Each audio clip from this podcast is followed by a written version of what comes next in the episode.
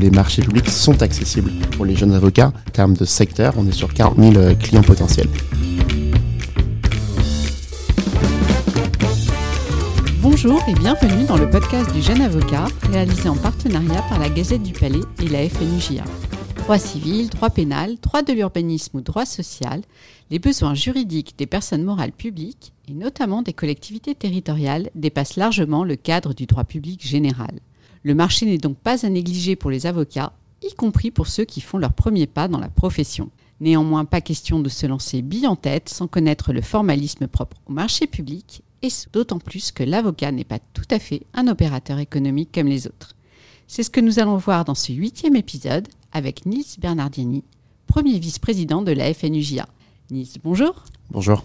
Quel chiffre d'affaires représentent les marchés publics pour les avocats? En 2020, le Conseil national des barreaux avait estimé à 64,5 millions d'euros le chiffre d'affaires réalisé par les avocats avec les administrations dans son ensemble.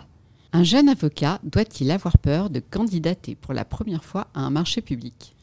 Alors, je ne pense pas que le mot de peur soit le bon mot, mais plutôt celui d'opportunité, de saisir une opportunité.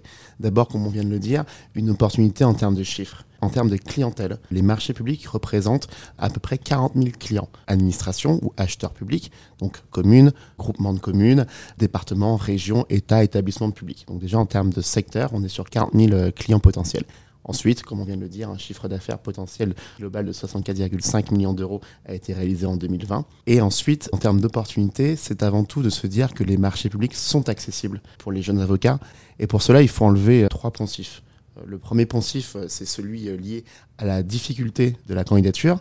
Le deuxième, c'est celui de se dire que ce n'est réservé qu'aux grandes structures, aux grands cabinets. Et le troisième, c'est celui lié au fait qu'on pense que les marchés publics ne sont que pour les publicistes. Sur ce premier poncif lié à l'accessibilité au marché public, il faut juste se préparer. C'est des règles à connaître, des règles à prévoir et à anticiper. Et c'est pour ça notamment qu'en 2023, la FNUJ a sorti un guide spécifique lié à l'accès à ces types de marchés pour les avocats, où on explique comment les repérer, qu'est-ce que c'est qu'un marché, et ensuite comment préparer sa réponse. La deuxième fausse idée, c'est que l'on pense que les marchés publics ne sont que pour les personnes qui font du droit public. En fait, non. Les acheteurs publics ont des besoins dans plusieurs secteurs. Droit civil, droit pénal des affaires pour les élus, droit pénal tout court. Ça peut également être du droit social. Il y a juste une limite, c'est peut-être le droit de la famille. Mais les marchés publics de services juridiques sont pour tous les avocats. La troisième idée, c'est celle qui est liée au fait qu'on pense que les marchés publics ne sont que pour les grandes structures d'avocats. Alors, les grands appels d'offres, en effet, sont pour les cabinets plus structurés. Mais il y a également des petites communes qui ont des besoins plus réduits où les grandes structures ne vont pas. Et c'est ces marchés-là qui sont pour les jeunes avocats. Parce que c'est comme un enchaînement. On commence par des petites structures, ensuite on prend des références, et ensuite on s'attaque à des appels d'offres plus importants, et c'est comme ça qu'on grandit. Quels sont les marchés de services juridiques qui sont soumis à appel d'offres et ceux pour lesquels le choix de l'avocat est libre il y a deux types de marchés de services juridiques, ceux de représentation juridique devant la justice et ceux de conseil juridique. Historiquement, il faut savoir que les marchés de services juridiques avaient d'abord été exclus de la commande publique, puis intégrés dans sa totalité, et récemment, il y a eu une réforme, et maintenant l'organisation est la suivante. Les marchés publics qui sont exclus du champ de la mise en concurrence, il y a trois catégories. Ceux dont le besoin est inférieur à 40 000 euros. Ensuite, ceux liés aux besoins de représentation juridique, donc devant les juridictions et ceux liés au conseil liés à des contentieux en cours ou à venir. Pour tous ces marchés-là, le Code de la commande publique exclut l'obligation de mise en concurrence. C'est-à-dire qu'on peut contracter de gré à gré avec les personnes publiques. Pour tous les autres types de marchés publics, il faut répondre à un appel d'offres. Donc, pour ces marchés types de gré à gré, on peut contracter directement. Les personnes publiques peuvent, elles, tout de même faire un appel d'offres. Mais ces marchés de gré à gré sont aussi une opportunité pour les jeunes avocats d'aller toquer à la porte des communes pour aller présenter leurs services et obtenir des marchés publics. Quelles sont les spécificités des marchés de prestations juridiques? Comme on vient de le dire, les spécificités liées à ces types de marchés sont surtout par rapport à la mise en concurrence et à la publicité. Code de la commande publique exclut un certain nombre de catégories de l'obligation de mise en concurrence mais également pour les mesures de publicité de ces appels d'offres. Le champ est plus large, il y a des dérogations. L'obligation de publicité renforcée, c'est au-delà d'un marché de 750 000 euros. Ça veut dire qu'il y a des publicités plus réduites qui permettent d'avoir peut-être moins de concurrence. Donc pour les avocats de proximité, c'est un avantage. Et ensuite, au-delà même de la hum, spécificité, il faut dire qu'il y a une adaptation. C'est-à-dire qu'il y a deux types de besoins. Il y a les besoins, comme on l'a dit, de représentation et de conseil. Et il y a deux types de formes de marché. Il y a les marchés ponctuels, c'est pour un besoin spécifique. Il y a les marchés réguliers Et il y a les marchés dits d'assistance à maîtrise d'ouvrage où on doit accompagner une personne publique dans une procédure d'appel d'offres ou autre. Et la forme des marchés publics est assez liée à ces besoins. Parce qu'il y a des marchés publics classiques, une mission, un temps, un prix. Et il y a des marchés dits d'accord cadre où la personne publique va contracter entre 1 et 4 ans avec un avocat. Et dès qu'il y a un besoin régulier, il va saisir l'avocat. C'est un marché qui est assez sécurisant pour les avocats parce que c'est potentiellement du chiffre d'affaires sur 4 ans. À quoi ressemble une bonne candidature à un marché public? Une bonne candidature, c'est avant tout une candidature qui respecte les règles.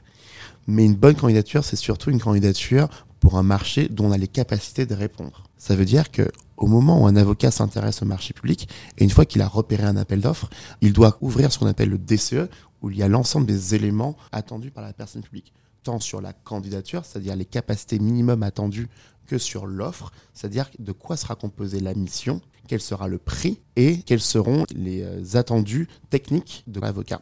Il faut d'abord se poser la question, est-ce que les attendus de la personne publique sont en lien avec les capacités que j'ai dans mon cabinet? C'est la première étape, c'est analyser le DCE avec ses propres capacités. Regardez par exemple si les attendus techniques correspondent à ce qu'on est en capacité de faire, si les matières attendues sont nos matières, évidemment, et également de regarder si les règles administratives du marché public ne sont pas trop longues, par exemple de regarder s'il y a de pénalités fortes en cas de retard. Donc une fois qu'on a ce que j'appelle fait la mission de go-no-go, c'est-à-dire on analyse le décès, on dit ok, là je peux y aller, ça représente mes capacités et ma capacité de travailler pour la personne publique. Une fois qu'on a fait ça, ben on respecte les règles. C'est-à-dire qu'on fait une candidature en fournissant l'ensemble des documents attendus. Il faut faire très attention parce que c'est en effet des cas qui peuvent entraîner l'exclusion de l'appel d'offres. Et ensuite, l'offre. L'offre, c'est le mémoire technique, c'est-à-dire exposer qui on est et comment on va répondre aux besoins de la personne publique. Ça va être en exposant nos moyens, nos références, les articles juridiques qu'on a fait, le plus qu'on va apporter à l'acheteur de par notre organisation, de par notre spécificité, et enfin comment on répond aux besoins de la personne publique? Quelle va être la modalité? Je vais répondre à un besoin sous 24 heures, sous 48 heures. Je vais remettre une note sous deux jours, trois jours. Je vais pouvoir me déplacer. Je vais privilégier les visioconférences. C'est comme un CV de son cabinet pour répondre aux attendus spécifiques de la personne publique. Y a-t-il des formalités particulières à accomplir? Les formalités sont surtout celles liées au dépôt de la candidature et de l'offre. Quand on euh, candidate à un appel d'offre, on connaît la date limite et les modalités de dépôt de son offre. C'est fini la période euh, où on devait imprimer énormément de papier et mettre dans deux enveloppes candidature et offre. Maintenant, tout est dématérialisé, donc c'est assez simple. C'est-à-dire qu'il faut préparer d'une part sa candidature avec toutes ses pièces, puis son offre avec sa mémoire technique et sa proposition financière, et ensuite le déposer sur la plateforme en ligne. Il faut juste euh, ne jamais déposer la dernière minute, il peut toujours avoir des bugs, donc anticiper un minimum 12 heures avant pour qu'il n'y ait aucun problème. Alors, y a-t-il des documents spécifiques à la profession d'avocat à présenter? Pour répondre euh, à un marché public, le code de la commande publique encadre les pièces administratives que l'administration, que l'acheteur public peut demander à un candidat. Pour les avocats, il y a deux documents spécifiques. Le premier, ça va être évidemment le certificat d'aptitude à la profession d'avocat qu'il faut fournir dans l'offre. Et le deuxième, mais ce n'est pas obligatoire, c'est la preuve de la spécialisation. C'est un plus, la spécialisation dans un marché public pour se différencier des autres candidats. Et c'est pour ça qu'on encourage les jeunes avocats, dès qu'ils ont les minimums requis, d'aller présenter euh, la spécialisation auprès du CNB pour pouvoir avoir un plus dans les marchés publics. Une bonne spécialisation pour un jeune avocat, c'est un plus qui peut faire la différence par rapport à un cabinet plus structuré qui n'ont pas de spécialistes. Question essentielle, comment citer des références en respectant le secret professionnel? Très bonne question. En effet, il est attendu, dès le stade de la candidature, mais également de l'offre, de justifier de ses références. C'est évidemment un plus dans une candidature, ça peut être aussi un minimum attendu. Et la présentation des références d'un avocat doit cependant en effet se conjuguer avec le respect du secret professionnel. Le CNB a modifié le règlement international de la profession pour permettre aux avocats de faire mention des références nominatives de leurs clients à une seule condition que ce dernier l'ait accepté. C'est pour ça qu'il y a des bonnes pratiques, une fois qu'on a remporté un marché public, de demander tout de suite l'autorisation au client de pouvoir être cité. Si on n'a pas fait cette démarche-là ou si le client l'a refusé, la technique, c'est de mettre les catégories clients. Par exemple, si on a eu une commune, on ne cite pas le nom de la commune, mais on va dire commune de tant à tant d'habitants. Comment évaluer son offre? C'est le rôle de l'acheteur public d'évaluer l'offre et dans le DCE, donc spécifiquement dans le règlement de la consultation, il y a les critères attendus avec la pondération, avec la note qui sera donnée pour les critères techniques, donc quel est techniquement ce qu'on va apporter à la personne publique, et ensuite une pondération pour le critère prix. Donc on connaît les pondérations, on peut connaître les modalités de notation, mais c'est la personne publique sur la base de ces critères qui sont donnés qui va évaluer l'offre. En cas de contestation des honoraires par euh, l'adjudicateur, existe-t-il une procédure particulière? Ça a été une question qui a fait débat euh, devant le Conseil d'État, de savoir quelle était la procédure à suivre. Et par une décision de 2007, le Conseil d'État est venu rappeler qu'il y a bien le préalable du bâtonnier pour la contestation des honoraires, mais ensuite, la procédure est une procédure administrative, donc devant le juge administratif. Un avocat peut-il participer à un groupement répondant à un marché public afin de traiter les prestations juridiques? J'ai envie de dire qu'un avocat doit répondre en groupement quand c'est nécessaire. Le groupement, et notamment pour les jeunes avocats, c'est ce qui va permettre d'accéder au marché public. Pourquoi? Il y a deux types de groupements. Soit des groupements avec d'autres confrères, soit des groupements avec d'autres professionnels. Pour les groupements avec d'autres confrères, c'est dans cette étape de go-no-go, quand on va analyser le règlement de la consultation, on va voir on, va, on va se poser la question, on va se dire, ça je sais faire, mais peut-être que je ne suis pas assez nombreux pour le faire. Donc je vais appeler un confrère et je vais dire, est-ce que tu veux répondre en groupement avec moi? Et on va créer un groupement d'avocats pour répondre à un appel d'offres. Pour un jeune avocat, c'est comme ça qu'on peut accéder à des marchés d'ampleur, mais ça peut être aussi avec des professionnels non avocats, des spécialistes financiers, des spécialistes techniques. Il faut aller en groupement, on peut aller en groupement, c'est comme ça qu'on va accéder à des marchés plus importants.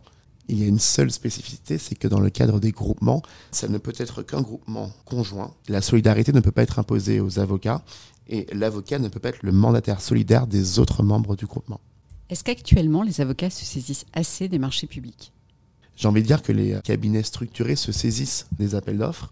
Il y a même parfois l'impression que ce n'est que les mêmes cabinets qui répondent aux appels d'offres mais les jeunes avocats, les jeunes confrères, peut-être ne se saisissent pas assez. Peut-être par peur, comme on l'a dit au début, peut-être par méconnaissance, mais comme on l'a dit, c'est vraiment un secteur qui permet d'augmenter son chiffre d'affaires quand on connaît les règles, quand on est motivé, et une personne publique ne peut être qu'intéressée par un confrère qui va présenter une offre dédiée, spécifique, et qui va savoir qu'il y a un avocat unique qui sera dédié à la mission et pas forcément un cabinet structuré d'ampleur où ce sera peut-être des personnes très éloignées du client qui va traiter le besoin. Donc être un jeune avocat, c'est un plus pour répondre à un marché public quand on sait comment répondre, quand on s'arme peut-être dans un groupement avec d'autres avocats et surtout quand on répond de manière précieuse aux besoins. Voilà de quoi motiver le jeune avocat dans sa conquête des marchés publics pour se développer. Merci Nice Bernardini pour ses éclairages et à bientôt pour un nouvel épisode du podcast du jeune avocat.